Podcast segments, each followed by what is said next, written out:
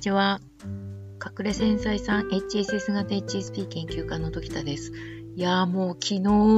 ここ2ヶ月半くらいずっと懸案事項だったことが終わったんですよ。本当に嬉しいです。えっ、ー、と、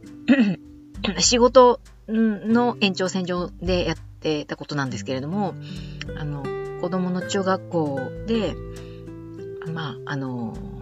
なんでしょうね、職業体験の前段階みたいなもので、その子供たちの保護者ですね。保護者が様々な職業についているので、その職業をについて講話をしてもいいと思う方を募ってですね、近くに100人、100人くらいだと思うんですけれども、そのうちの20何人かが、あの、やってもいいですよっていう風に手を挙げられて、そのうち、なんかね、ご夫婦で、あの、申し出た方たちもいらっしゃるので、たので、延べ4分の1、うん、違うな、200人として、両親で200人として24人、25人くらいだから、延べで言うと、うんと12%ぐらいの親御さんたちが協力して、その子供たちに講話をしたわけですね。それを手を挙げたのは、なんか、その新しいつながりができるといいなとか、それこそ HSS 型の自分の特性がちょっと前に出てた感じだったんですよね。で、ここ、やらないで、えっ、ー、と、ゼロでいるよりも、やって、もしかしたら大こけするかもしれないけど、きっと努力によって大こけはさせないであろうっていう前提が、こう予測がつくので、その大こけをしないであろう100%はいかないかもしれないけど、まあ、6、70%は自分の、なんていうのかな、こう、願った、えー、状態の6、70%は叶えられるんじゃないかなっていう低く見積もってですね、っていう3段で始めたんですけど、なんかこう、緊張してたからなのか、なかなかスタートできなくてですね、先生が、その、こういう風に講話をやってくださいねっていう解説の説明会みたいなのを9月くらいにしてくださったんですけど、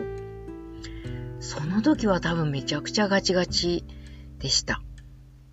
ガチガチだったんで、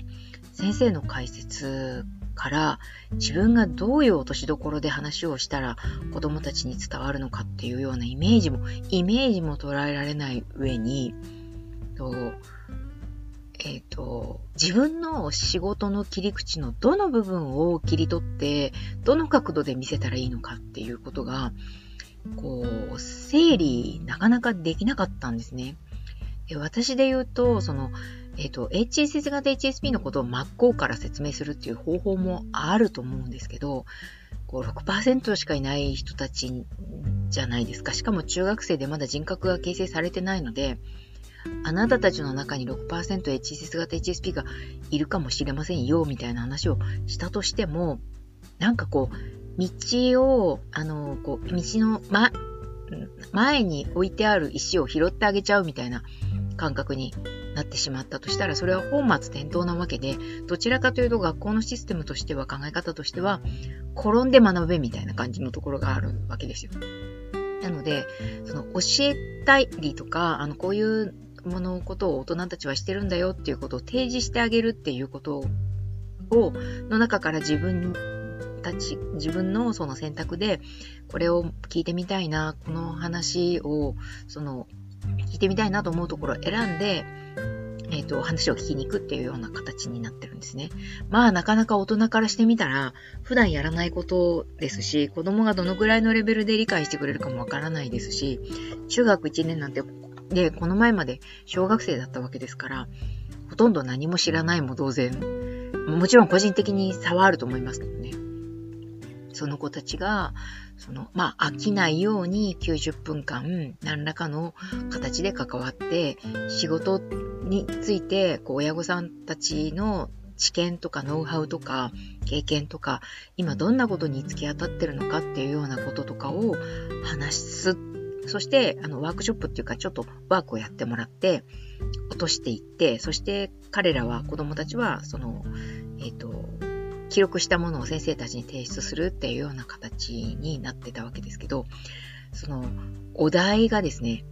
子供たちが、えっと、中1なりに何ができるかっていうことをテーマとして、こう、出してくださいっていう親、親に向けての先生たちからのリクエストがあるわけですね。でそこをこう、最終的に落としど、落とし込まなければならないわけですけど、あの、そもそもどの切り口で行くのかっていうことが相当迷いまして、大体ずっと2ヶ月ぐらいそのことでずっと悶々と考えてましたね。どの HSS 型 HSP で行くのか、まあ、HSP っていう大きな20%のくくりの方で行くのか、あるいはこの人たちがどんな悩みを抱えているかっていうような角度から見てもいいですし、または、その私の経歴から言って、こういくつかの職を転々としてきたわけですね。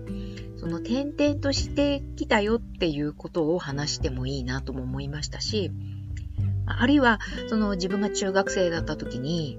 えっ、ー、と、どんな、えー、大人になろうと思っていたのかっていう角度で話すのもいいなと思ったんですね。ちなみにあの、私は中学生の時に、ほとんど何の夢もなくてというか、こうなろうみたいなことをほとんど考えていなくて、流れに乗りさえすればいいやっていう、ちょっとこう人格があの形成し始められていた頃だったので、例えばこう、人に褒められるような職業に就きたいとかっていうような、えっ、ー、と、こうあ、見えすいた、なんていうのかな、評価だけ得られればいいやみたいな風な、えっ、ー、と、アコギな面ももちろん、計算高い面っていうんですか、も